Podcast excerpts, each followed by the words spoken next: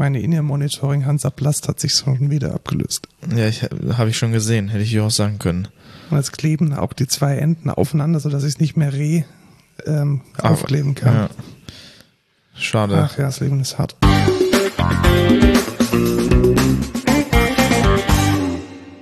Hallo und willkommen zur 48. Folge Code Culture Podcast. Heute ist der 24. Mai, ein Montag. Und zwar nehmen wir heute wieder Code Culture auf, nämlich der beste Podcast aus Pfaffenhofen über Nerdkultur und Gartenarbeit. Ich bin Lukas, aka der Neo der Matrizen und ich bin Markus, Mr. Smith des Isomorphismus und wir heißen euch herzlich willkommen zu dieser neuen Folge und stiefeln, glaube ich, gleich direkt weiter in Feedback und Rückblick. Genau. Was gab's denn Feedback? Ja, ich habe hab tatsächlich, doch, doch, doch, nee, Feedback gab's tatsächlich nichts. Schade. Wobei wir ein Feedback vergessen haben, sorry Chris, aber das ist jetzt schon so lange her. Das passt jetzt auch nicht mehr rein, deswegen kommen wir jetzt gleich zum äh, zum Rückblick der letzten Woche. Ich habe nämlich wieder an der THI das Projekt gehalten. Oh. Und es nimmt Farben und Formen an. Also wir haben jetzt schon die ersten, die ersten Apps in React Native und wir haben die ersten Webseiten und ich bin immer zuversichtlicher, dass wir damit jetzt Veranstaltungen im Sommer diesen Jahres managen können. Echt? Ja, und wir haben sogar schon eine Pilotveranstaltung, die relativ anspruchsvoll ist, weil es ist nämlich der Neckar-Sulmer Kultursommer. Okay, krass. Und das sind bis zu, ich glaube, bis zu 40 Veranstaltungen über den Zeitraum von mehreren Wochen auf dem Open-Air-Gelände in, in Neckarsulm. Und da werden wir die, ja, das digitale Corona-Management mit dieser App machen. Ja, cool. Und wenn dann mal die ersten Termine tatsächlich feststehen, dann werde ich hier natürlich auch ordentlich Werbung machen für die einzelnen Konzerte, die man dann besuchen kann. Hoffentlich dann besonders sicher, weil unsere Software mit im Spiel ist. Ich bin schon mal gespannt und ich freue mich sehr, dass aus so einem akademischen Projekt jetzt tatsächlich auch eine ja, eine benutzbare Anwendung wird. Das ist ja nicht immer so, dass, eine, dass ein Softwareprojekt erfolgreich ist. Das stimmt auf jeden Fall. Also außer bei der Excentra, weil da ist jedes Softwareprojekt erfolgreich. Ja, tatsächlich. Also da sind wir äh, allein auf weiter Flur, glaube ich. Ja. Ähm, Wie ging es denn dir bei deinem ADA-Schein? Du hast jetzt genau. letzte Woche die, die Probeprüfung gemacht. Ja, genau. Also wir hatten Freitag wieder eine Einheit von 17 bis 20 Uhr und tatsächlich, ich habe auch einfach nicht auf den Terminkalender geguckt, aber dann war mir bewusst, als ich dann am Freitag drin war, dass wir am Samstag eine, eine Einheit haben von 8.15 Uhr bis 15.15 Uhr. Ähm, ja, das kam dann etwas überrascht für mich. Hätte ich mir vielleicht auch mal angucken können. Aber haben wir am Samstag quasi nochmal äh, probemäßig die praktische Prüfung sind wir durchgegangen. Und zwar muss man da eine Lehrmethode vorstellen oder eine Lehrmethode machen.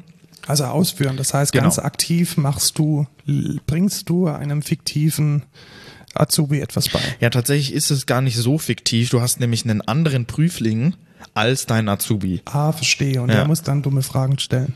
Äh, ja, genau. Ach, nee, eher weniger, weil du, er kommt drauf an, ob, nee, Fragen stellt er eigentlich normalerweise, ja doch, bei Vier-Stufen-Methode stellt er manchmal Fragen, aber das ist eher. Im Zweifelsfall macht er ein Fragen, das ist ein dummes Gesicht. Genau, also bei der Vier-Stufen-Methode wäre es auch sehr, also es ist eine autoritäre, weil du übernimmst da die Führung und zeigst ihm das. Ähm, und beim Lehrgespräch stellst du dem Azubi Fragen Verstehe. Und welche, für welche Methodik hast du dich denn entschieden? Für die Präsentation. Und was war denn dein Thema? Da. Ähm, es ist nämlich auch einfacher nur für Leute, die auch Ausbilder werden wollen für Fachinformatiker Anwendungsentwicklung. Es ist relativ schwer, eine Vier-Stufen-Methode zu machen, weil das muss alles sehr psychomotorisch sein. Also irgendwas mit, äh, ich fasse irgendwas an und mache dann irgendwas und irgendwas am Laptop eintippen ist mh, mm, relativ schlecht für psychomotorisch. Deswegen äh, keine Vier-Stufen-Methode. Lehrgespräch wird auch gehen, aber ich glaube, die safest bet ist einfach Präsentation zu machen. Da kann nämlich nichts schiefgehen. Hast ähm, du dir ähm, gedacht? Genau, habe ich mir gedacht. ähm, und zwar habe ich mir vorgenommen, das äh, Scrum zu machen, ähm, das Scrum-Vorgehensmodell. Und eigentlich ein cooles Thema, äh, voll wichtig für Softwareentwicklung.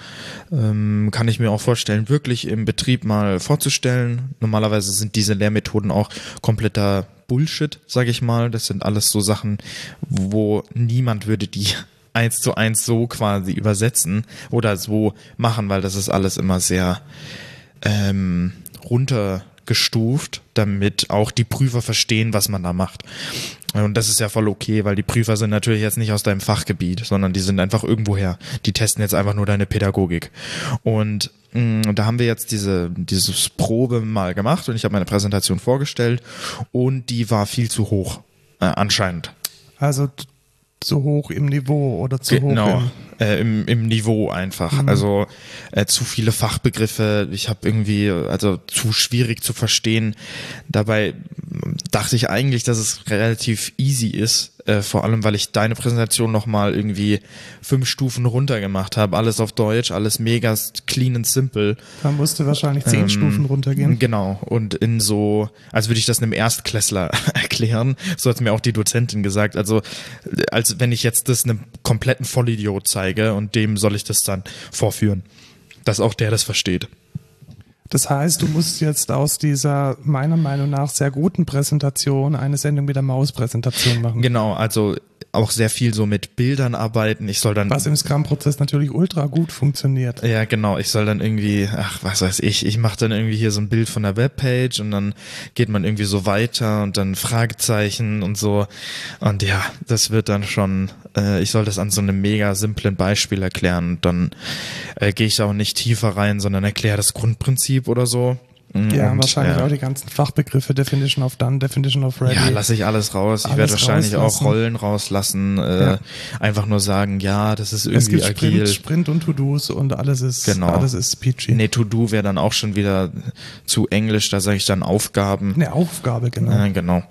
Ähm, ja, dann äh, hoffentlich rock ich das. Äh, es ist jetzt am 1. Juni habe ich meine Prüfung, meine schriftliche und am 16. meine praktische.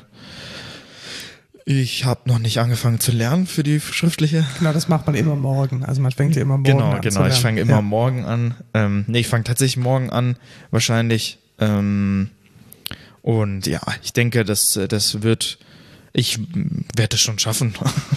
Ja, bin ich von überzeugt. Also ja. ist ja jetzt nicht sich so mega, mega der, der große Stress. Ja, was aber stresst, ist auf jeden Fall der Eurovision Song Contest. Oh, in der Tat, hast du ihn denn angeschaut? Nee.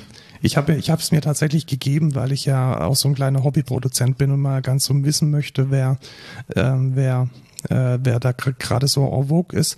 Du hast dir jetzt aber gerade eben vorher mit mir gemeinsam die Gewinner ange, angehört und der war doch schon ganz amtlich. Ja, der Gewinner war cool. Also Tatsächlich. ja, so eine Mischung aus, also die, die, Ital die italienischen Teilnehmer haben gewonnen, eine Band namen Maneskin, Maneskin, Ja, Manneskin. Maneskin und ja, es ist so eine Mischung aus 80er Glamrock mit Hip-Hop, hätte ich jetzt fast schon gesagt. Ja, so Punk-Elemente auch drin. Ja, ein bisschen, bisschen punkig, Mhm. also eigentlich nichts wirklich Neues, aber ich denke in der Mischung eigentlich ganz, Ja, ganz cool. ansehnlich und ich finde, ähm, der deutsche Beitrag ist Peinlich. zu Unrecht Vorletzter geworden. Er hätte Letzter werden sollen. Ja, also so eine Der Scheiße habe ich noch der nie Der gesehen. britische Beitrag war deutlich besser.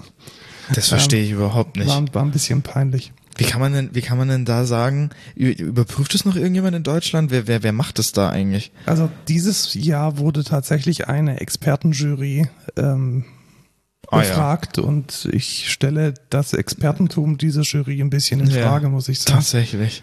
Weil- Aber das war ja also- komplett scheiße.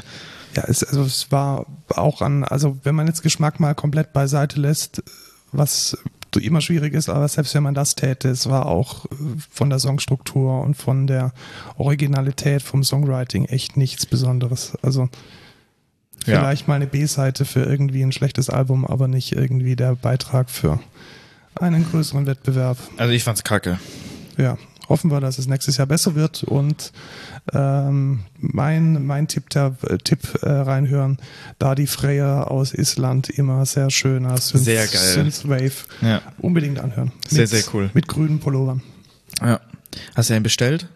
Nein, die sind ausverkauft tatsächlich. Also Ah. die treten ja immer mit ähm, grünen Pullovern auf, auf denen so eine Pixelart vom eigenen Gesicht ist. Ja. Und die verkaufen auch als Merchandising diese Pullover und man kann sich die Pixelart selbst customizen. Ah, wie cool. Das also ist ja du nice. kannst dann dein Gesicht auf diesen äh, Dadi Freya ähm, das ist ja übel geil. grünen Pullover drauf machen. Also wirklich äh, mega, mega coole Sache. Ja. Und generell auch der Dude auf äh, YouTube, vielleicht packe ich hier mal einen Link rein.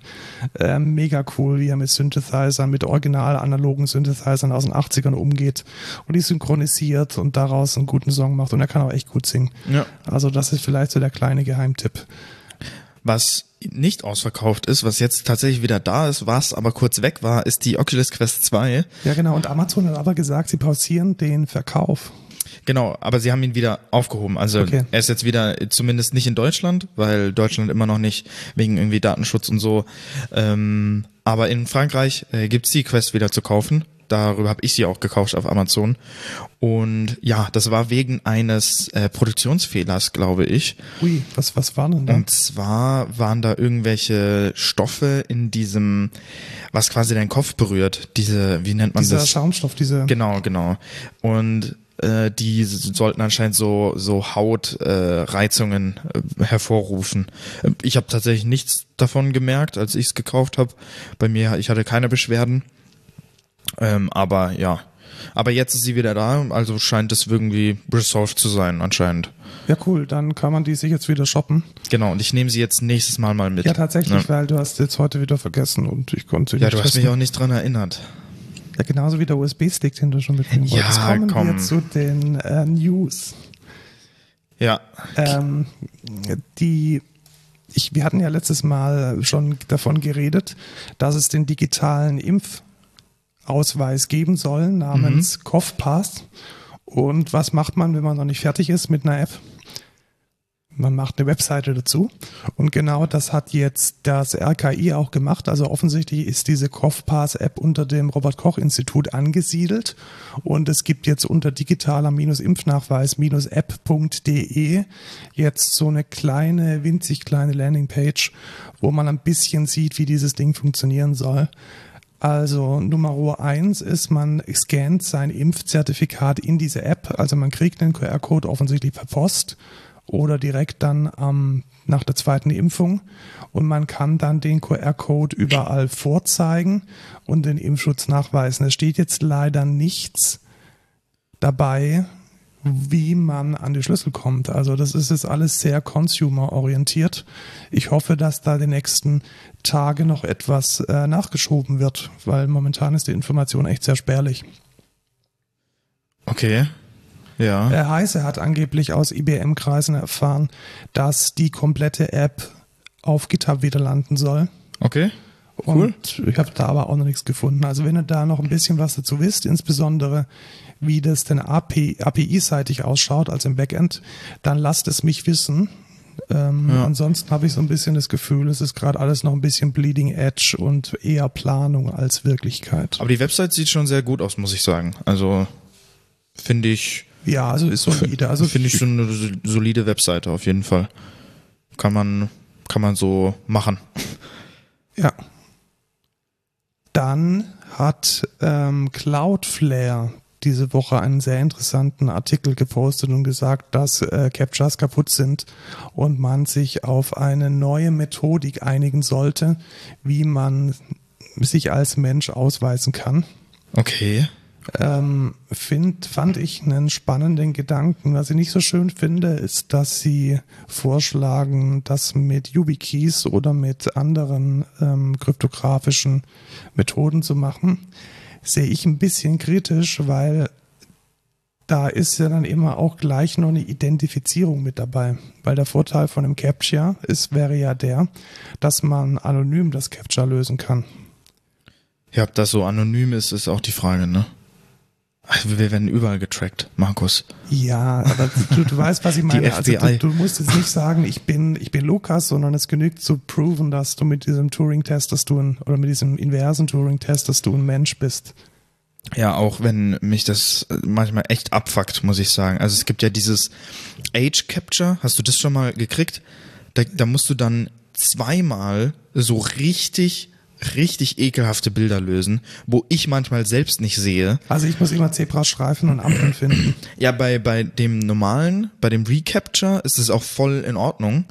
Aber bei diesem Age Capture, das ist so schlimm. Das haben manche, haben das jetzt äh, vor ihrer Webseite. Und Alter, das ist richtig nervig. Und du musst es immer machen bei diesem Age Capture. Bei Recapture, der merkt sich ja, wenn du irgendwie eine längere Session hast oder so, dass du dann quasi noch autorisiert bist oder wenn das eine IP ist, die jetzt noch nicht ähm, viele Requests gestellt hat, dann macht er automatisch. Ähm, aber mit diesem neuen Capture, das fuckt schon mega ab, muss ich sagen. Und was ist jetzt, also die, man holt sich dann so ein YubiKey oder wie? Genau, man hat dann YubiKey, also der Vorschlag wäre Cryptographic Attestation of Personhood. Also letzten Endes das Lösen von einer kryptografischen Aufgabe mit offensichtlich mit einem Token. Also die Idee, die sie dann haben, ist, dass halt jeder dann so ein YubiKey hat. Okay. Ja. Hm, weiß ich nicht. Weiß ich nicht. Weiß ich nicht. Außerdem kann ich dann nicht äh, ist es dann auf eine Person beschränkt? Also kann, wenn ich jetzt sage, ich hole mir so ein YubiKey, kann ich mir zwei YubiKeys holen? Ja, du kannst dir beliebig viele YubiKeys holen. Ja, und dann kann ich trotzdem jeden Server mit einem YubiKey ausstatten und dann habe ich trotzdem Botnutzer oder nicht? Also ja, also ich glaube, ich glaube einfach, das ist nicht durchdacht. Ich glaube, Weiß ich auch das nicht. Ist nicht durchdacht.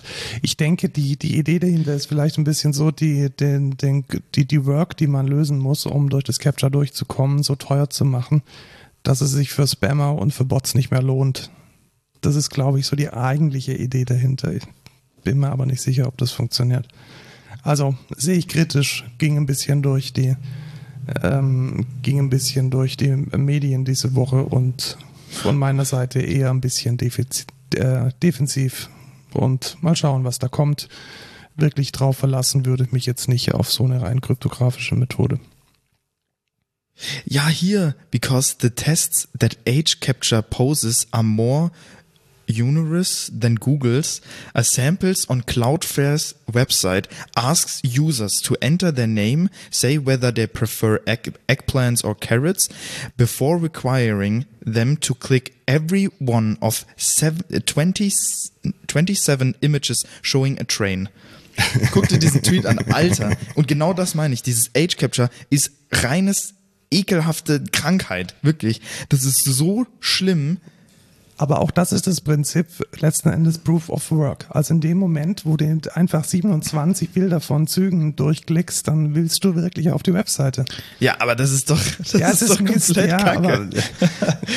also Dann da, dann hole ich mir lieber, lieber so ein YubiKey, weißt du, für irgendwie 20 Euro, anstatt dass ich da jedes Mal auf fucking 20 Züge klicken muss. Also das ist wirklich schlimm mit diesem Age Capture. Und schon wissen wir den Preis eines Klicks von der, also ein Euro pro Klick. Sehr gut. Ja.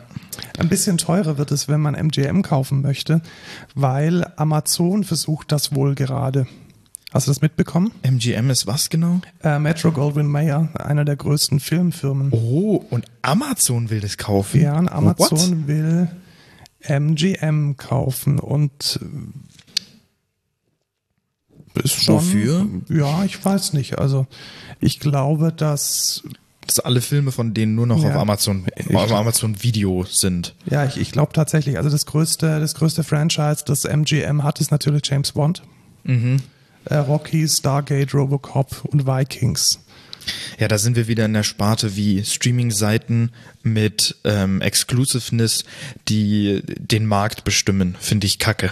Ja, und vielleicht ist aber auch die, die, die Idee dahinter, dass Amazon halt nicht so wie Netflix, also ich habe immer so das Gefühl, dass die Eigenproduktionen von Amazon so ein bisschen schlecht sind. Ein bisschen? Ja, also, Also, ich meine- schlechter sind als zum Beispiel die von Netflix und vermutlich ist das das so. Obwohl Netflix ihre Pro Produktion auch deutlich schlechter geworden sind. Also die haben am Anfang, haben die noch richtig so, richtig nice Sachen produziert und mittlerweile produzieren die fast nur noch Müll. Also, Aber sie, sie hatten zumindest mal eine Phase, in der sie gute, ja, guten das auf Kram jeden gemacht Fall. haben. Das auf jeden Fall. Amazon halt mal nicht und äh, vermutlich ist Noch das so, so eine, so eine eine so eine Abwägung zwischen Make or Buy und sie haben sich jetzt halt offensichtlich für Buy entschieden. Also wenn man halt sein eigenes äh, Filmbusiness nicht skalieren kann, dann muss man halt Ein anderes kaufen. genau und ja richtig und ja, also was könnte man machen? Irgendeine James Bond-Serie oder eine Rocky-Serie oder irgendwie Rocky 7 bis 12. Obwohl es gibt auch schon, es gibt gute Produktionen von Amazon. Ich muss sagen, was ist denn zum Beispiel eine hier, ähm, diese Superhero-Dinger? Äh, wie hieß denn das? Um, Umbrella Company? Nee, das ist Netflix. Ähm, okay. Ach Mist, wie heißt das denn? Oder äh, House of Cards ist doch auch, oder nicht? Nee, nee, House of Cards ist hier ähm, amerikanisch. Wie heißt der amerikanische? Der, der, der auch ähm, Game of Thrones gemacht hat. HBO, glaube ich. Ah, das kann sein. Ja, stimmt. Stimmt. Ähm, ich, muss, ich muss mal kurz Eigenproduktion Serien. Liste Eigenproduktion äh, Serien. Derzeitige äh, wo ist denn das? Halt, The Boys. Ich, ich, muss mich korrigieren, es ist tatsächlich ein Netflix Original. Also House Was? of Cards ist ein Netflix House of Cards Original. Ist ne Netflix? Okay. Mhm. Das, nee, ich meine, wie heißt es? House of. Doch, das ist doch das. Oder American Gods. So heißt die Serie. Das ist, glaube ich, ein, äh, irgendwie sowas. The Boys meinte ich übrigens mit den Superhelden. Die war echt ganz gut, tatsächlich. Ähm, muss ich sagen. Die fand ich äh, gar nicht so schlecht. Ähm, aber sonst sagen mir die hier doch nichts. Ja, aber also, das sind halt keine, keine Gassenhauer gewesen, so wie jetzt die Netflix-Produktion. Ja, das stimmt schon. Und also es ist nicht, es ist kein Stranger Things. Genau. Auf jeden Fall. Ja. Und ich bin mal gespannt, ob was draus wird. Also. Ja, auf jeden Fall. Vielleicht ist es auch so die letzte Rettung für MGM, sich in diesem digitalen Geschäft ein bisschen besser zu platzieren. Hier 2017 Amazon-Produktion I Love Dick. Oh, sehr schön. Ja. Das klingt äh, wunderbar. Nach einem großen Erfolg. Ja, ja, super. Es gibt nicht mal eine Wikipedia-Page dafür, aber die achte bis zehnte Staffel von Pastewka. Na? Ja, Kult hier. Kult, ja. Und ja. Deutschland, Staffel 2 und 3. Ich wusste nicht mal, dass es eine Serie gibt, die Deutschland heißt. Haben vielleicht auch zwei Leute gesehen oder so. Ja, genau. Ja. Erinnerst du dich noch, als wir die letzten Male über RSS gesprochen haben? Ja, wir reden ungefähr immer über RSS. Genau, und Google hat uns offensichtlich gehört, weil sie versuchen, logisch. Sie, sie rollen jetzt gerade testweise einen Follow-Button nativ im Google Chrome aus. Aha, okay. Das heißt, es gibt offensichtlich Features in the making, die einen eingebauten RSS-Reader in den Chrome packen. Okay, krass. Das finde ich spannend, zumal RSS schon eher so ein Profi-Feature ist. Und das jetzt in so einen Feldwalden-Wiesen-Browser reinzupacken, das ist schon, ja, ist ein, ist ein Statement. Ja, finde ich cool. Ähm, ist allerdings gerade eben nur als Test draußen. Also ich denke mal, dass sie AB-Tests machen und schauen, wie es die Leute annehmen. Äh, ich hoffe, dass es erfolgreich wird und dass man dann in Zukunft sagen kann, hey, abonniert uns doch auf, auf Google Chrome damit, weil ja, damit hätte man schon mal 60 Prozent der, der Nutzer äh, auf einem RSS-Standard, der meiner Meinung nach für vor unschlagbar gut ist. Ja, und damit äh, Google noch mehr Informationen über die Leute rausbekommt. Ja, hatten sie aber tatsächlich früher auch schon mal, weil der Google Reader war ja auch ein RSS-Reader im Netz und den haben sie ja eingestellt. Also wenn man Ja, das macht es natürlich besser, ja. Das macht es nicht besser. das macht es nicht besser, aber sie, sie waren da schon mal, dass sie, dass sie genau wussten, welche News ein, ein Account-Inhaber konsumiert, weil Google ja. Reader damals. Ach, Google weiß doch eh alles. Also. Ja, das ist aber, das ist kein gutes Statement. Also, wer einen, wer einen, ähm, wer einen äh, RSS-Reader nutzen möchte, der, der nicht mit, ähm, mit der Cloud verbunden ist. Da gibt es genug und wir haben, glaube ich, in den letzten Episoden. Ja, da haben genug. wir auch genügend Podcatcher oder so erwähnt. Bald könnt ihr den Podcast vielleicht auch in Augmented Reality sehen. Mit sehr günstigen AR-Goggles, so heißen die nämlich, Spectacles heißen die. Also das Bild sieht sehr scheiße aus, muss ja, ich sagen. Tatsächlich, also äh, was, was ist das Thema? Äh, Netflix, nee, nicht Netflix, die anderen, Snapchat, haben Hardware herausgebracht, nämlich die x-te Iteration von den noch nie erfolgreich gewesenen Spectacles. Aha. Und das sind Augmented Reality Brillen, die man sich für Geld in den USA kaufen kann. Also wenn die so aussehen wie in dem Bild, dann kann ich verstehen, warum die keiner kauft. Ja, die sehen schon ein bisschen klobig aus. Die sehen schon sehr kacke aus, so als wenn ich irgendwie in einem 3D-Kino wäre, weißt du, wie ich meine? Also, ja. weiß ich jetzt nicht. Ja, also sie, sie sind schon sehr groß muss man schon sagen. Und ich glaube auch der Viewport ist, schau dir mal den, dieses Twitter-Video an, der Viewport Ja. ist extrem klein. Ich guck mir das mal an. Also auch da hat man relativ ähnlich wie auch bei der, sieht echt aus wie so eine 3D-Brille, muss ich bei der sagen. Meta 2 hat man einen sehr eingeschränkten einen sehr eingeschränkten Bereich und es kam dazu auch diese Woche ein bisschen eine Software dazu raus, die ich sehr spannend fand, nämlich Artiphone. Ich bin mir immer noch nicht ganz sicher, ob das jetzt eine Netflix-Ausgründung ist oder ob es eine separate Firma ist, die letzten Endes auf der Netflix-Plattform arbeitet. Okay. Keine Ahnung.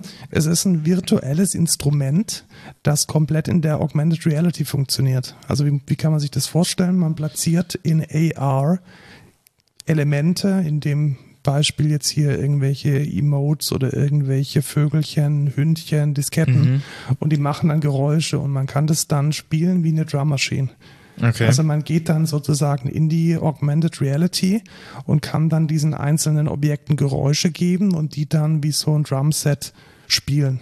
Also Beispiel, man stellt sich irgendwas, was ich drei Teller auf den Tisch und legt dann in jeden dieser Teller einen virtuellen Gegenstand rein. Man verknüpft diesen virtuellen Gegenstand mit einem Sample und kann dann mit den Tellern Drums spielen. Und das soll jetzt auch mit den Spectacles funktionieren. Also das ist sozusagen der erste beworbene Anwendungsfall dafür. Okay. Ja, ja. Also hört sich ganz cool an, sage ich mal, aber Also ich könnte mir vorstellen, dass man damit halt, also wenn man sich dabei halt filmt, wobei ich auch noch nicht weiß, wie das dann funktionieren soll, wahrscheinlich mit Frontkamera, das geht sicher. tatsächlich mit ähm, mit den Spectacles direkt. Das hat war auch in diesem Twitter-Video. Du kannst es dann direkt an deine Snapchat-Freunde schicken Okay. äh, per Snap und der, der filmt es dann Ah, einfach. verstehe. Okay, also dann ist, ist es doch relativ easy, das zu, Ja. äh, das zu filmen und da könnte man ja kleine Videos machen mit lustiger Musik. Also könnte ich mir schon vorstellen. Aber dafür die, diese, diese Brille zu holen, weiß ich jetzt nicht. Und ich muss sagen, also tatsächlich, die sieht so aus wie auf den Bildern. Und das sieht halt erstens nicht gut aus und zweitens sehe ich da keinen großen Mehrwert. Also ich beschäftige mich äh, relativ viel mit so, seitdem ich die Quest habe, mit so VR und AR, was es da so für Möglichkeiten gibt. Und ähm, ich habe bei von North, so hieß die Marke, die hatten mal einen relativ coolen Prototyp für ähm, für Augmented Reality, wo du halt so useful Information wie Nachrichten und so hast und irgendwie die Uhrzeit und was weiß ich. Aber das weiß ich jetzt nicht, äh, ob das jetzt so geil ist. Weil siehst du da einen großen Mehrwert drin? Nee, ich sehe den nicht. Also Würdest du dir die sie holen? Nein, tatsächlich nicht. Vor allem, weil ich schon an dem PR-Material sehe, dass der Viewport einfach so winzig ist und dass die Farben einfach so verwaschen sind, dass es mir alleine schon von der Qualität her nicht taugt. Und die Anwendungsfälle, die Sie jetzt hier beschreiben, irgendwelche Kunstwerke, die in der Landschaft stehen, irgendwelche Quallen, die in der Gegend rumfliegen und dieses, dieses virtuelle Instrument, das ist mir noch nicht Use Case genug. Also auch nicht Vielleicht Enter- ist es- Entertainment genug. Ja, ich glaube, es ist ähm, tatsächlich für ehemalige Drogenjunkies, die äh, nochmal einen LSD-Trip erleben wollen, ohne Drogen zu nehmen. Ja, ich glaube, das ist ein guter Anwendungsfall. Ja, ich denke oder? auch. Und vielleicht ist es auch echt nur so ein, so ein, so ein PR-Dings, dass man halt ein paar Influencern diese Brille schickt und dann machen die halt ein paar coole Videos und das ist gut. Ja, Also- ich weiß es nicht. Der Durchbruch wird das Ding nicht garantiert. Nee, denke ich auch die- nicht. Ich glaube, die zweite oder die dritte Iteration. Dritte. Die dritte Iteration. Also die haben das Ding schon, schon zweimal auf den Markt- Markt geworfen und keiner wollte es haben. Ja, ähm, ich will es auch nicht haben. Auch nicht haben wollen ganz viele Menschen Elixir.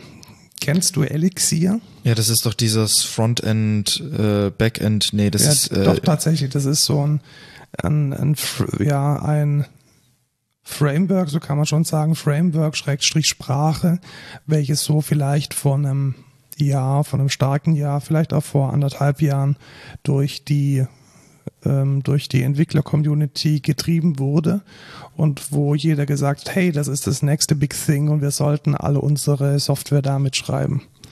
Und jetzt gab es in, in Hacker News, hatten wir schon mal als Pick, also news äh, ycombinator.com, gab es eine Frage in dieser Community, nämlich Are you satisfied with Elixir or do you regret choosing Elixir? mhm. Und was ich da sehr interessant fand, es gab fast keinen, der gesagt hat, wir Ja, finden es geil. Wir finden es geil. Okay. Ähm, was ist tatsächlich die, was waren die Hauptargumente? Ich habe das mal ein bisschen versucht zusammenzufassen.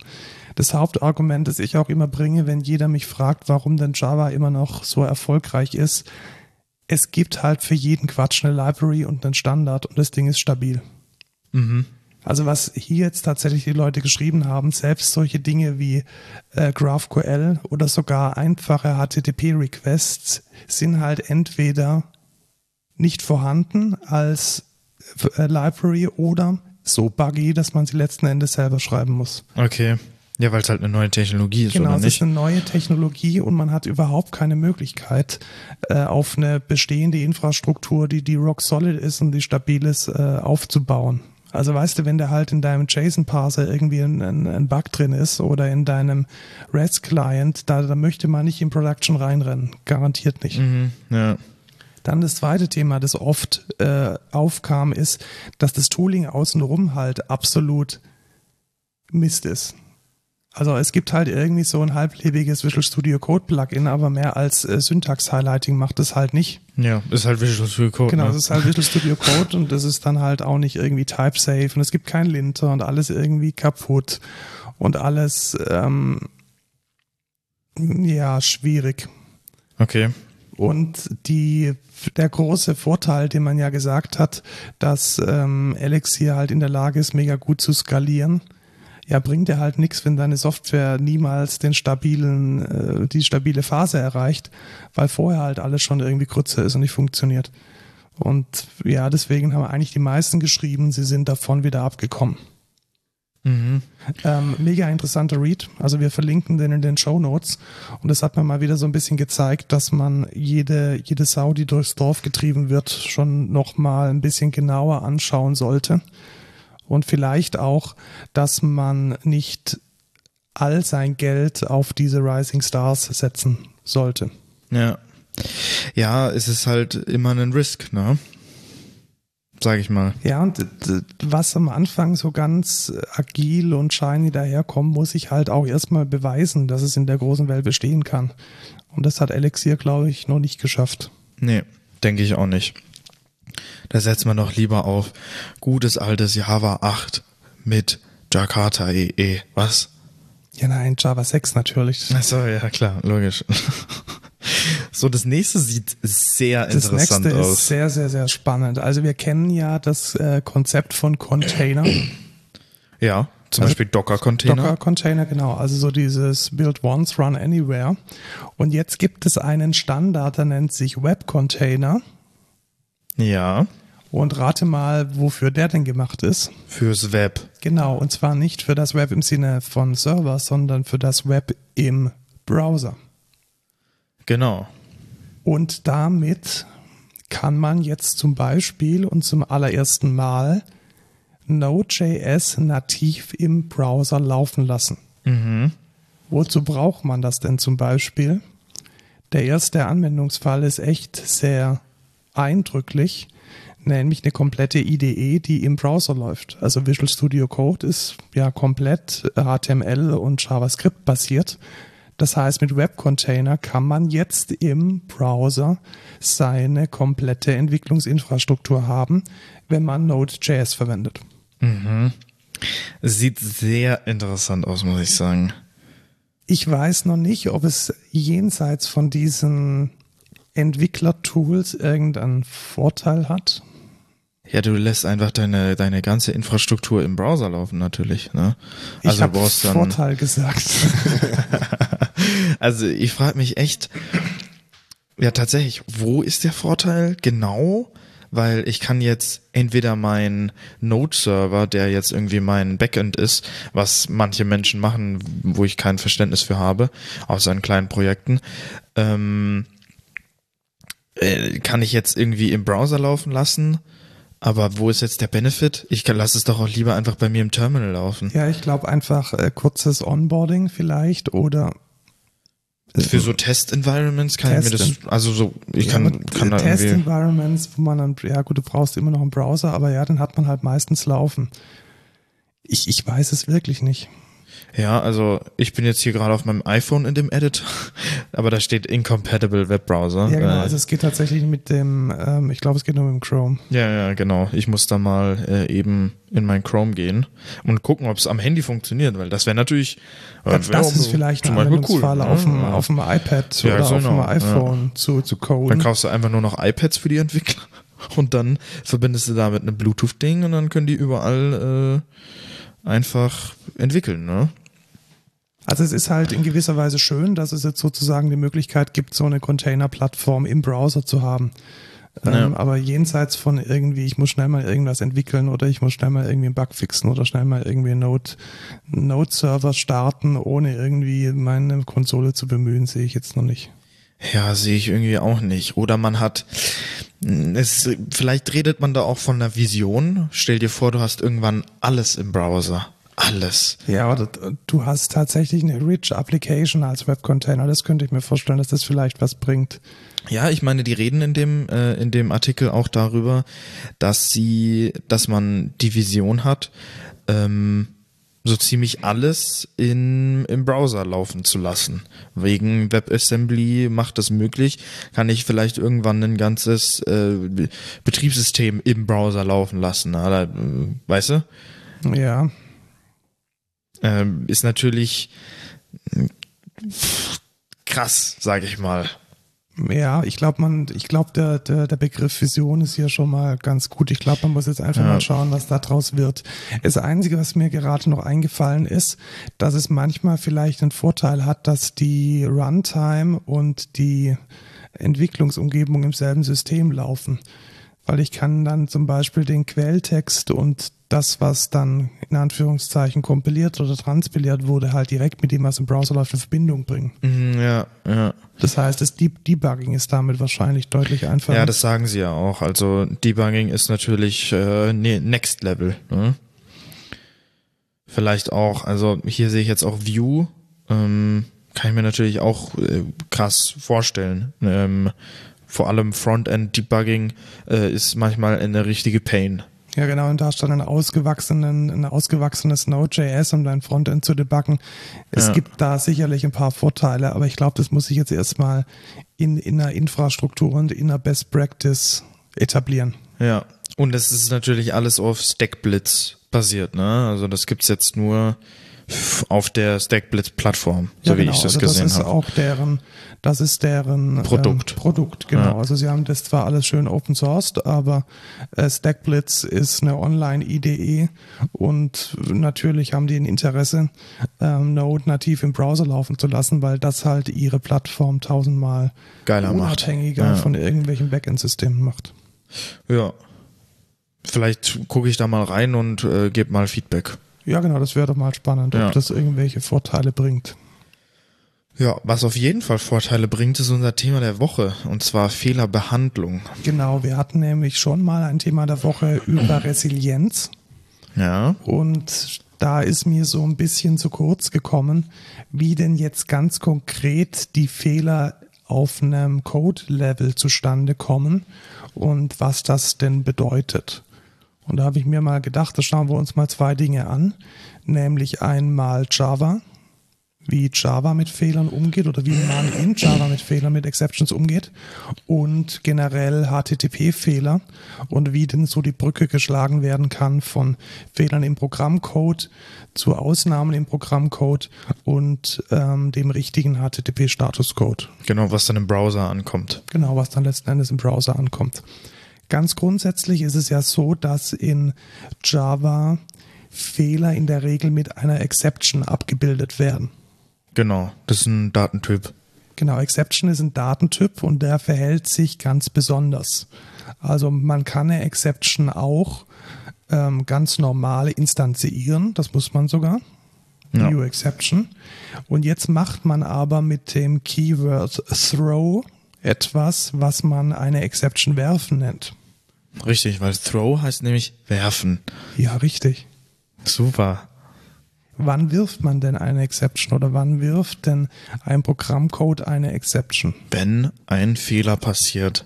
Oder mal ganz abstrakt, wenn eine Ausnahme passiert. Vielleicht können wir es so mal Ja, wenn eine Ausnahme, die ich im Programmcode nicht behandeln kann, Oder möchte an der Stelle. Dann werfe ich eine Das Exception. ist eine sehr gute, eine sehr, sehr gute Definition. Also wir haben, wir haben also gegebenenfalls im Programm eine Stelle, da tritt ein Zustand auf oder irgendetwas passiert und das betrachten wir als Ausnahme, in Klammer Fehler. Und wir wollen es an dieser Stelle nicht behandeln, sondern wir wollen propagieren, wir wollen zurückmelden, wir wollen nach oben durchreichen, dass jetzt diese Ausnahme aufgetreten ist. Und vielleicht sollte man da nochmal eingehen, was heißt denn nach oben Ja, genau. durchreichen? Da kommen wir gleich dazu. Okay. Und ähm, vorher möchte ich allerdings nochmal sagen, wo sich denn diese Exception innerhalb von Java verortet. Ja. Und zwar gibt es ja in Java Java Lang Object, das ist die Oberklasse von jedem von Objekt. jeder Klasse, von jedem Ja. Objekt. Und natürlich muss dann auch Exception eine Unterklasse von Object sein. Das machen viele Anfänger nämlich falsch. Die denken, so eine Exception sei was ganz was Besonderes. Nein, ist es nicht. In der, unter der Haube ist es, oder nicht nur unter der Haube, sondern auch ganz konkret in der IDE ist es eine Unterklasse von Object. Ja, ihr könnt euch auch als äh, Rule of Thumb äh, nehmen, alles ist ein Object außer primitive Datentypen. Genau, also alles, alles außer das kleingeschriebene int, double, float und so weiter ist ein Object. Genau. Und hat Ob dieselben, du willst oder nicht. Genau, hat dieselben Eigenschaften wie ein Objekt und deswegen hat auch eine Exception dieselben Eigenschaften wie ein Objekt. Das heißt, es hat eine Klasse, es hat eine Instanz und es hat Methoden und es hat Parameter. Und es kann auch etwas implementieren. Und da kommen wir jetzt nämlich zu diesem Interface, das ist ganz wichtig ist. Nämlich Exception implementiert das Interface Throwable. Ja, was ist denn throwable? Ganz genau, dieses Interface Throwable ist genau das Interface, das im Java-Universum anzeigt, welche Objekte man mit diesem Throw-Schlüsselwort werfen kann. Das heißt, alle Klassen, die Throwable implementieren, kann ich mit Throw my little tiny exception werfen. Richtig. Und bevor wir jetzt deine wichtige Frage beantworten, wie das denn mit dem Durchpropagieren so ist, will ich nochmal zwei spezielle Arten von Exceptions erklären. Es gibt nämlich nochmal eine Unterklasse von Exception. Und das ist die Runtime Exception. Und Ja. es gibt alle anderen. Richtig. Also es gibt nochmal eine spezielle Exception, die nennt sich Runtime Exception. Was die bedeutet, da kommen wir gleich später nochmal dazu. Und es gibt alle anderen. Also so schaut das in der Java-Welt aus. Und jetzt überlegen wir mal, wie das denn mit dem Werfen funktioniert. Also Ja. gehen wir mal davon aus, wir haben, gehen wir mal davon aus, wir haben drei Methoden. Okay. Die erste Methode heißt do get. Das ist die Methode, die aufgerufen wird, wenn der get Request reinkommt. Ja. Dann kommt die Methode ähm, get fruits. Die liefert meine Früchte im Fruchtkorb zurück. Mhm. Und dann gibt es die Methode fetch fruits. Okay. So, also wir haben die Methode do get. Ja. Diese ruft get, Get fruits Fruits auf. Und dann ruft Get Fruits Fruits nochmal Fetch Fruits auf. So. Und jetzt Fetch Fruits macht diese ominöse SQL-Query und die Datenbank ist gerade nicht da. Da. Genau. Deshalb wird jetzt in dieser Methode Fetch Fruits eine Exception geworfen. Mhm. Und diese Exception, die sagt jetzt zum Beispiel, es ist äh, SQL Exception, Database Connection not available oder Connection not available Exception oder Illegal State Exception, was auch immer. Ja. Und in diesem Code werfe ich die dann. Also wie, wie funktioniert es dann? Wir bleiben bei deiner Definition gerade vorhin. Die Methode Fetch Fruits, die kümmert sich darum, die Früchte aus der Datenbank zu laden. Sie kümmert sich aber nicht darum, eine Fehlerbehandlung zu machen, wenn die Datenbank nicht erreichbar ist. Richtig. Das heißt, sie sagt einfach, I don't care. Ich gehe davon aus, dass die Datenbank da ist. Wenn die Datenbank nicht da ist, dann werfe ich eine Exception. Genau, und das ist aber auch eine aktive Entscheidung, die der Entwickler trifft. Genau. Weil es kann jetzt auch sein, dass man möchte, dass in Fetch Fruits diese, dieser Fehler, diese Exception schon behandelt wird. Genau, das wäre dann meiner Meinung nach aber eine Bad Practice. Okay, und warum? Weil bei Fetch Fruits, wenn ich jetzt bei Fetch Fruits sage, oh, ich behandle den Fehler, die Datenbank Connection ist nicht da, dann gebe ich eine leere Liste zurück. Ja, und das ist natürlich schlecht. Das ist nämlich falsch. Weil was ist denn, es ist ein gewaltiger Unterschied, ob die Datenbank nicht verfügbar ist und ob ich dem Benutzer dann anzeigen kann, hey, die Datenbank ist nicht verfügbar, probier es später nochmal, oder ob er auf einmal keine Früchte mehr hat. Richtig. Stell dir vor, du ähm, greifst auf dein Konto zu und anstatt eine Fehlermeldung zu sehen, in der drin steht, Ja, oh sorry, ja, okay. ähm, gerade ist dein äh, Online-Banking down, steht da auf einmal drin, hey, du hast übrigens 0 Euro auf dem Konto. Ja, Manche da, würden sich da freuen. warte, wer würde sich da Ach, freuen? ich weiß nicht. Aber andere nicht. Okay. Die, okay, jetzt haben wir diese Exception geworfen. Und jetzt gibt es mehrere Möglichkeiten. Jetzt muss man sich nämlich überlegen, an welcher Stelle in diesem ähm, Method Stack, in diesem Aufrufkeller, möchte man denn die Methode, die, die Fehlerbehandlung Machen. machen. Genau. Und ich hätte jetzt tatsächlich gesagt, In Vielleicht in Get Get, Fruits, Ja. ja. Meinst du? Ich bin jetzt mal faul, ich bin jetzt mal mega faul und ich sage jetzt einfach, ich mach's in DoGet. Nee, ich würde auch sagen in DoGet, weil in DoGet würde ich ja behandeln, was mit meinem HTTP-Request passiert. Genau. Also und das will ich möglichst generisch machen. Das heißt, ich bin jetzt einfach mal mega faul und ich äh, ruf, ich setze jetzt einfach in DoGet eine sogenannte Try Catch Block außenrum. Mhm. Und dieser Try Catch Block, der fängt dann die Exceptions, die ich ver versteht angebe. ihr? Weil Throw, dann wirft er nie. Genau, und dann mit bei Catch, dann fängt, er die. wieder. Genau, da kann ich jetzt sagen, Voll hey, ich, schlau. ich will jetzt an der Stelle alle Exceptions haben. Ja, oder bestimmte Exceptions. Oder bestimmte Exceptions. Ich könnte da zum Beispiel an der Stelle sagen, hey, ich will alle Exceptions haben und ich sage dann Catch Exception E. E. Und wenn die dann ankommt, dann mache ich eine Log-Ausgabe und schreibe da rein, hey, die folgende Exception ist aufgetreten, bla bla blub. Und ich liefere einen mega generischen Fehler-Response zurück, nämlich 500 Internal Server Error. Den kann man immer werfen. Immer wenn irgendwas äh, kaputt geht, 500 werfen und alles ist gut. Genau.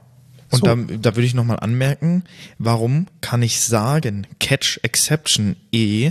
Weil die Exception, die wir unten werfen, die hat entweder einen Typ, der schon von irgendwie die die es schon gibt oder eine eigene Exception, die wir gemacht haben, aber diese erbt von Exception.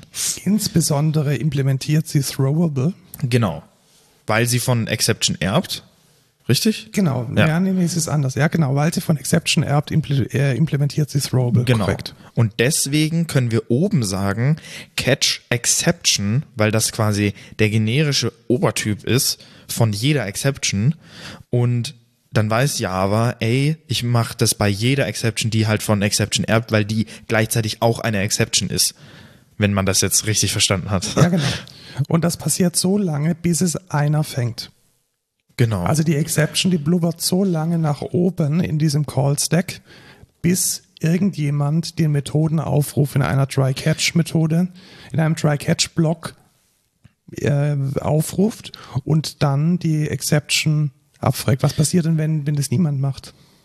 dann ähm, geht das Programm put. Genau, dann wird System Exit aufgerufen, die Exception wird nicht behandelt und das Programm hört auf zu laufen. Aber man muss auch explizit an den, an den, an den Methodendefinitionen ranhängen, dass eine Exception geworfen wird. Und das ist jetzt nämlich der wichtige Punkt, warum ich vorhin diese Unterscheidung gemacht habe zwischen Runtime Exception und allen anderen. Ja, richtig. Weil eine Runtime Exception ist eine besondere Exception, nämlich eine Runtime Exception darf man werfen, obwohl man in der Methodensignatur das nicht explizit definiert hat. Das heißt, eine Methode, die die Signatur hat, ähm, Public Array Fruits, Fetch Fruits, Klammer auf, Klammer zu. Klammer auf, Klammer zu. Und dann kommt sofort der Methodenrumpf. Die darf nur eine Runtime-Exception werfen, die darf keine andere Exception werfen. Also nur eine Runtime-Exception unter Beachtung des Liskow'schen Substitutionsprinzips, also eine Unterklasse davon wäre auch noch okay. Mhm. Wenn ich eine andere Exception werfen möchte, also eine Runtime-Exception, dann muss man das explizit in die Methodensignatur mit einpacken. Genau. Entweder Oder- man behandelt sie oder man wirft sie weiter. Richtig, oder man, man wirft eine Runtime-Exception. Und das Richtig. ist immer eine ganz, ganz wichtige Entscheidung. Und da versuche ich jetzt nochmal diese drei Dinge, die arbeiten wir jetzt nochmal ein bisschen aus. Also ich kann entweder eine Runtime-Exception werfen, ich kann eine explizite Exception werfen, die keine Runtime-Exception ist, oder ich kann es behandeln. Wenn wir eine Runtime-Exception werfen, dann ist das sehr, sehr, sehr unfair gegenüber denen, die mich als Methode aufrufen. Weil die Richtig. wissen nicht, dass diese Exception fliegen kann. Ja. Und das ist für die Stabilität von der Software, wir haben es gerade eben gesagt, wenn die Exception nicht behandelt wird, dann äh, stürzt die Anwendung komplett ab. Ist es sehr, sehr, sehr schädlich. Also wenn random irgendwo Runtime-Exceptions geworfen werden und man hat jetzt dummerweise nicht irgendwo einen, einen gescheiten Exception-Händler außenrum, dann stürzt die Anwendung regelmäßig ab. Also Ah, das wusste ich zum Beispiel nicht. Ich dachte, die läuft dann trotzdem weiter. Aber Nein, wir haben einen, wir, haben einen Händler, Framework einen Händler, der das dann lockt. Genau, der Mainframe außenrum ist. ah, mhm, okay, verstehe. Das Und wusste der- ich zum der, Beispiel gar Der nicht. killt dann, glaube ich, nur das, den Session Thread. Also natürlich, ja, unter Umständen wird auch nur der Thread beendet, Mhm, ja, aber auch das muss man explizit so programmieren. okay, verstehe. Das heißt, Runtime Exception ist eigentlich immer so ein bisschen, ja, der macht man nicht so gern, weil man da dem, dem Benutzer der API die Möglichkeit nimmt, eine gescheite Fehlerbehandlung zu machen. Andererseits macht es den Code natürlich aufgeräumter. Weil man stellt sich jetzt vor, man hat hier ein Framework und es werden 12.000 Exceptions geworfen, dann will man natürlich nicht irgendwann oben im Method Stack irgendwie 500 Exceptions haben, die behandelt werden müssen oder die durchgereicht werden. Also das ist immer ein bisschen auch eine Frage von Wartbarkeit und Stil.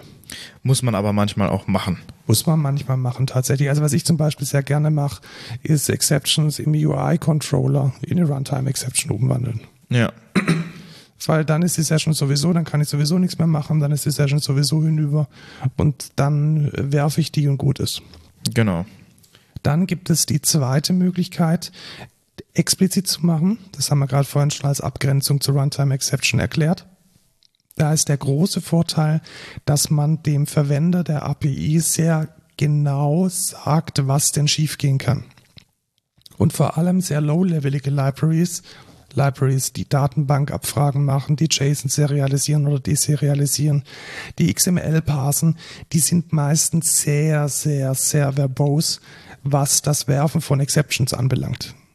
Also jeder, der jetzt schon mal versucht hat, eine XML zu parsen oder eine JSON zu parsen, der wird eine Parse-Exception behandeln müssen, der wird eine File-Not-Found-Exception Genau, also das, ist, behandeln müssen. das Das finde ich ist der Klassiker. So, ich möchte eine File öffnen oder so in Java. Ich mache New File und dann gebe ich einen Pfad ein und dann kriege ich eine File not found oder eine IO Exception, weil File nicht da oder so. Weil dieser Fall kann ja auftreten, wenn ich eine File öffnen will, dass die jemand, dass, also dass sie nicht mehr da ist einfach. Ja, genau. Das, das, wurde. das will ich aber nicht. Das will ich meistens nicht unten handeln. Vielleicht habe ich so einen generischen ja. Fehlermeldungsblock ähm, in der UI, der mir das dann anzeigt. Und das ist doch good enough. Und dann kommen wir jetzt zu der dritten Methode, die Exception behandeln. Da ist der Klassiker tatsächlich, die Exception zu loggen. Mit ähm, der, der mit SLF4J zum Beispiel hatten wir auch schon mal einen, einen, ein Thema der Woche dazu. Und äh, SLF4J bietet sogar eine API an, um Exceptions richtig darzustellen. Das heißt, man kann dann einfach eine Fehlermeldung reinschreiben und als zweiten Parameter die Exception dann übergeben. Und solange die Exception, eine Java lang Exception extended, wird dann die, die Message der Exception ausgegeben auf der Log und der Stack Trace. Genau, Logger.error, oder? Genau, Locker.error Ja. macht man in der Regel oder Locker.warn, wenn es nicht so eine ganz krasse Exception war. Und das wäre dann so eine klassische Exception-Behandlung oder man versucht dann auch noch vielleicht den, den Fehler zu mitigieren. Was weiß ich, wenn man, was weiß ich, einen Taschenrechner implementiert und man teilt durch Null, dann würde man vielleicht irgendwie einen Fehlercode oder sowas anzeigen. Genau, und in der REST API würde man einfach sagen, ich habe 500, äh, hier ist die Fehlermeldung. Genau, und da wollte ich jetzt noch ein bisschen genauer eingehen, weil es gibt nämlich eine wunderbare Möglichkeit, wie man jetzt aus diesen Exceptions gescheite Fehlercodes machen kann.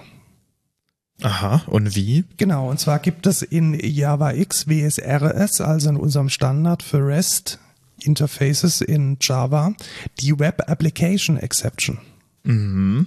Und die Web Application Exception, die bekommt als Parameter, wenn man sie instanziert, einen HTTP-Status mit. Aha, okay. Also ich kann dann tatsächlich sagen, zum Beispiel, ich nehme mal ein Beispiel, das ist auch das, was wir hier in der Dokumentation haben. Wir haben einen Get-Endpunkt, der heißt Customer Get Customer. Mhm. Und wenn ich jetzt in der Datenbank keinen Customer finde oder den Customer mit der ID, nach der ich frage, nicht finde, was wäre denn dann der richtige, der richtige Weg, die richtige Antwort? Resource not found, oder nicht? Ja, genau, Resource not found, also 404. Ja. Richtig. Und wenn ich jetzt ähm, nichts zurückgebe, null zurückgebe, ist es eigentlich nicht, nicht restful. Ja. Und wenn ich ähm, einen leeren Customer zurückgebe, ist es auch nicht geil. Eine 500 ist eigentlich auch falsch. ja. Deswegen kann ich da einfach sagen, throw new web application exception und gebe als Parameter mit response status not found und dann wird automatisch durch Java, Java X WSRS Magie ein 404 daraus. Jetzt kurz eine Frage. Ist WSRS Teil des Java EE Standards? Ja, und ist auch Ja. Teil des Microprofile-Standards. Ja, okay. Das heißt, man kann das ähm, in jeder Java EE-Anwendung, in jeder Jakarta EE-Anwendung und in jeder Microprofile-Anwendung benutzen. Das heißt auch in Quarkus. Auch und insbesondere in Quarkus, korrekt. Cool. Und wenn man, ähm, Warum habe ich die noch nie gesehen? ja, deswegen erkläre ich sie jetzt hier. Und ähm, genau, genau deswegen kann man jetzt auch die, ähm, also erstmal gibt's ähm, schon fertige ähm, fertige äh, Exceptions, die man hernehmen kann. Zum Beispiel eine Bad Request Exception oder Authorized Exception, Forbidden Exception. Das sind sozusagen die 1 zu 1 Mappings auf die entsprechenden Status Codes.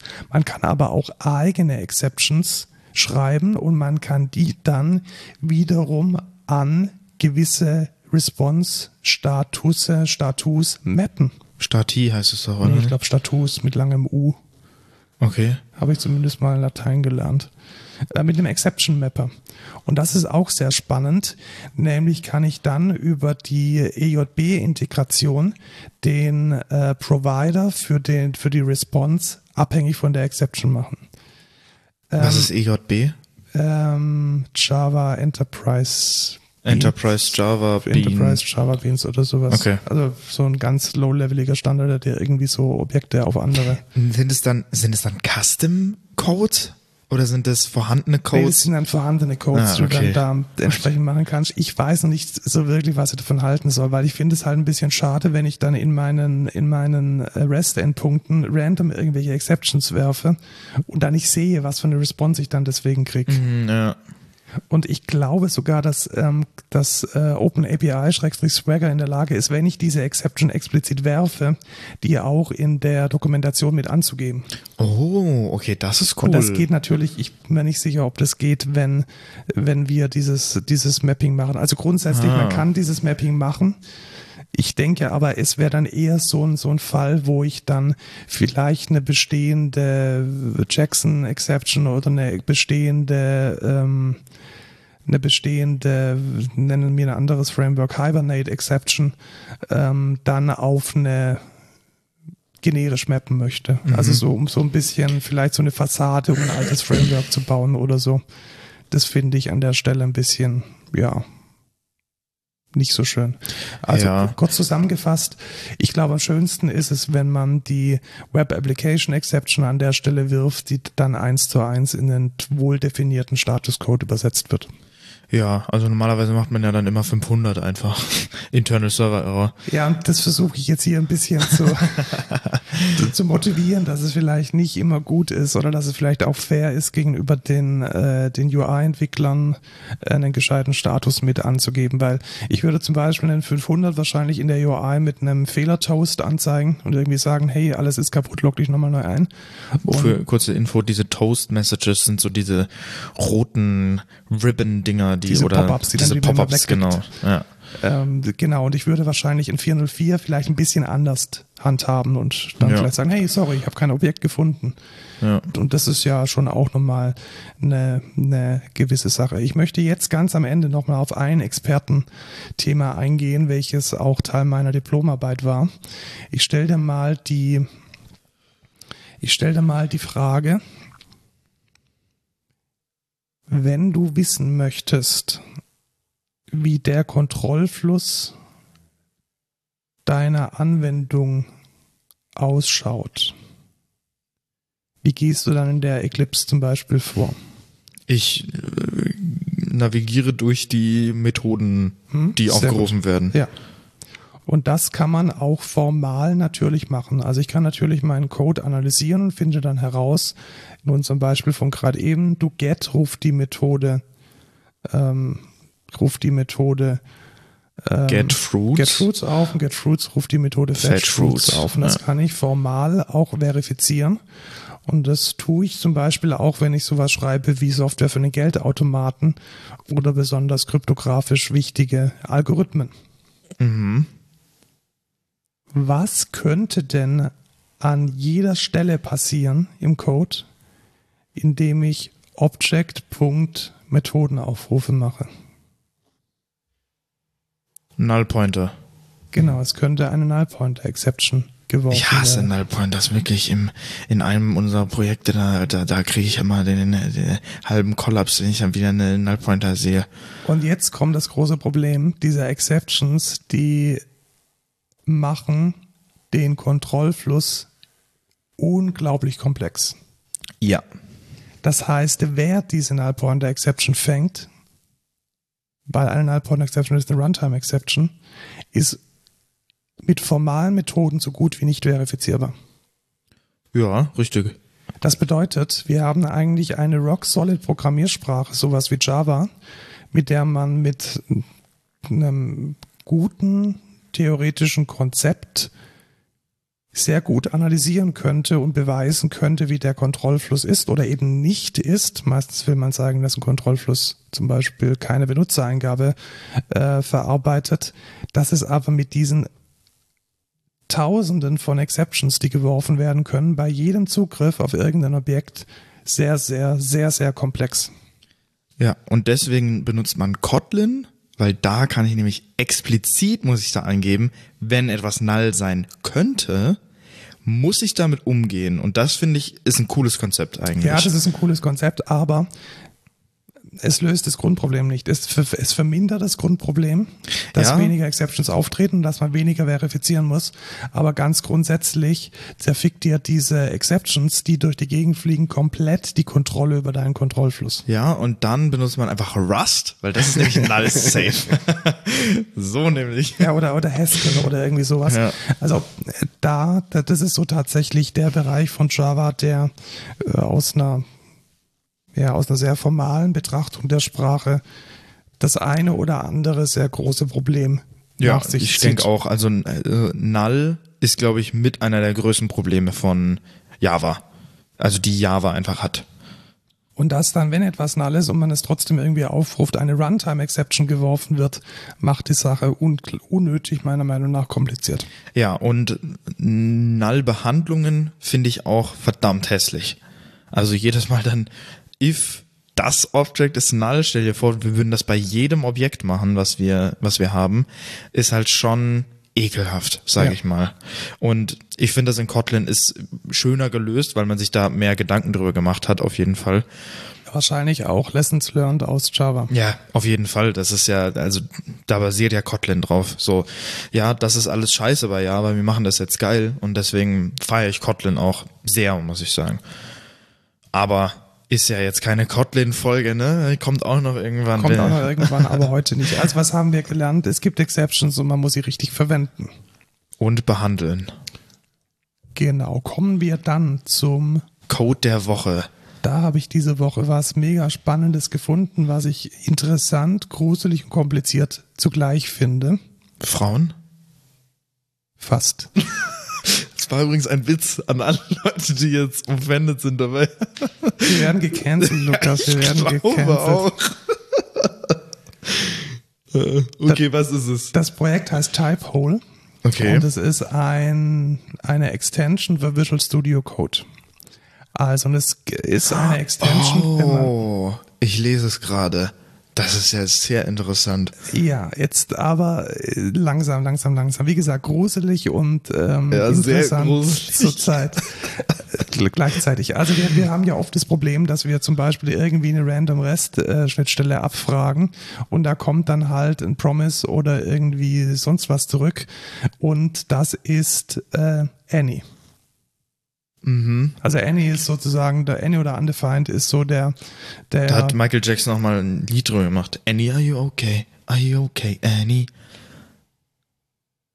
Ey Leute, ihr müsst mir ein bisschen Credit geben. Ja, das war, war schon ganz okay.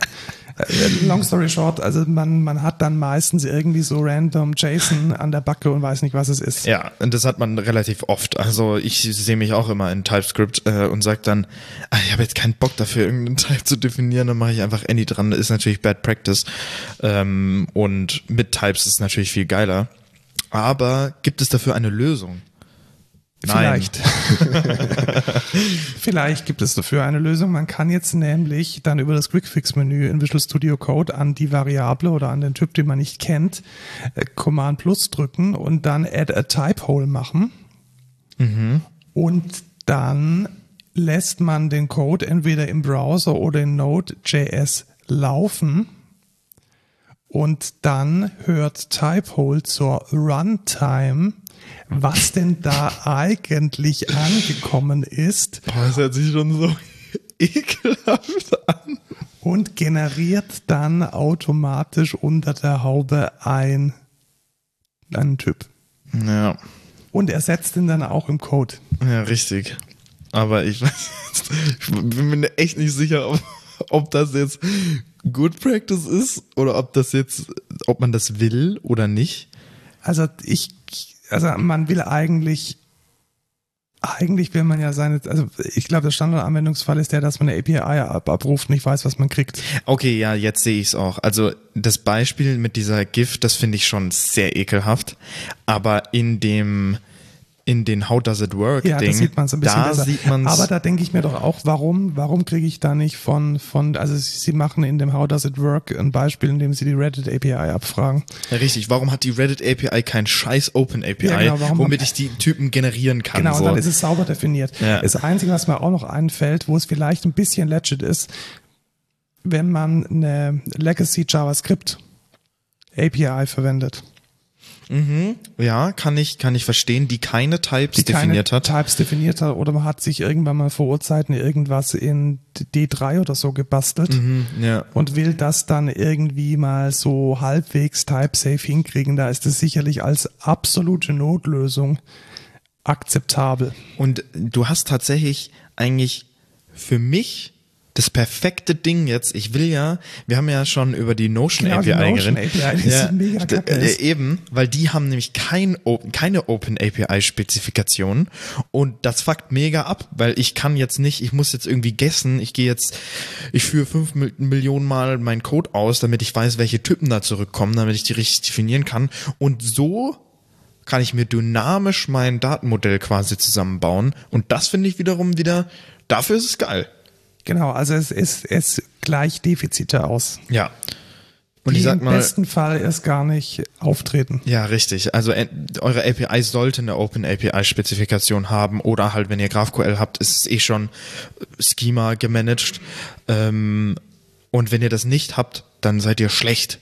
Aufhören damit. Macht es sofort. Open API Spezifikation. Es macht es so viel einfacher.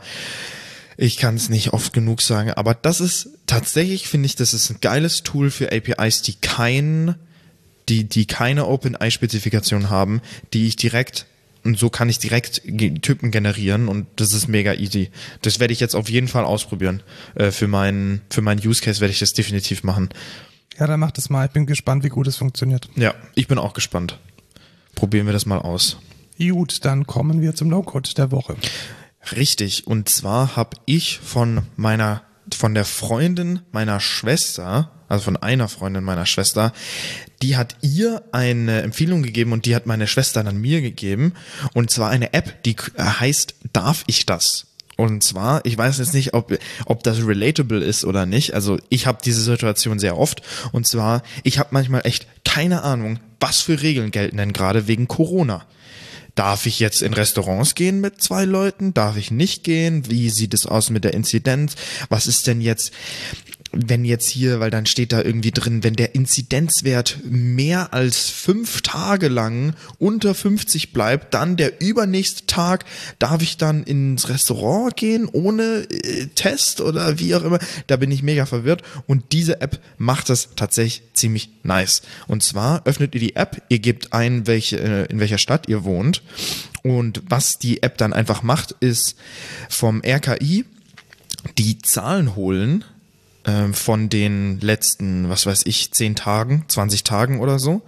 Und dann steht da der Inzidenzwert drin und ebenfalls steht da drin, was für Einschränkungen gerade gelten, was für Regeln gerade gelten. Wenn ihr jetzt eine bestimmte Frage habt, dann sucht ihr einfach irgendwie zum Beispiel Restaurant und dann steht hier Restaurants, Cafés, Gaststätten Indoor oder halt eher Outdoor, Außengastronomie, ähm, dann steht da drin, was dafür Einschränkungen gelten. Und das ist mega cool.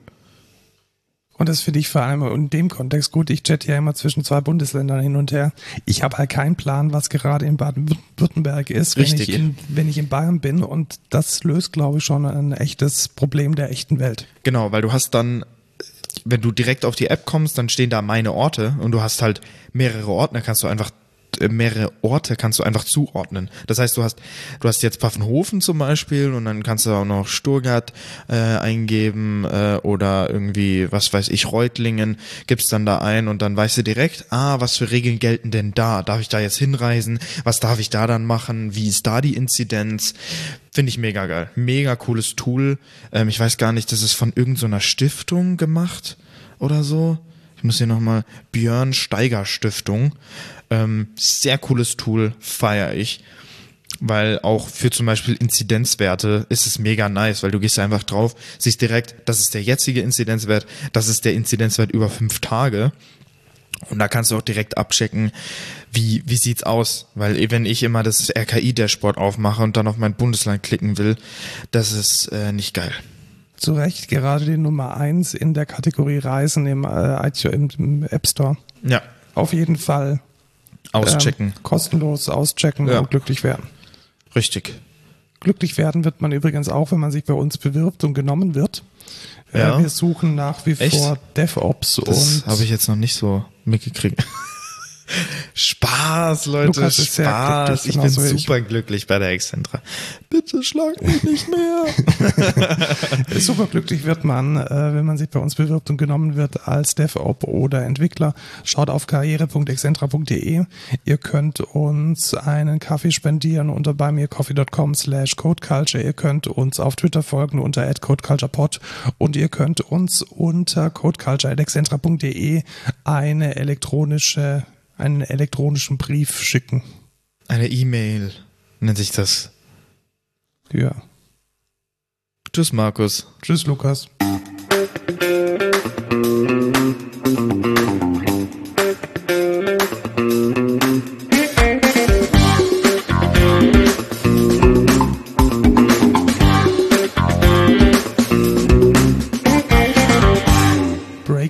News, die, die deutsche Wirtschaft möchte die Homeoffice-Pflicht wieder abschaffen. Es gibt eine Homeoffice-Pflicht?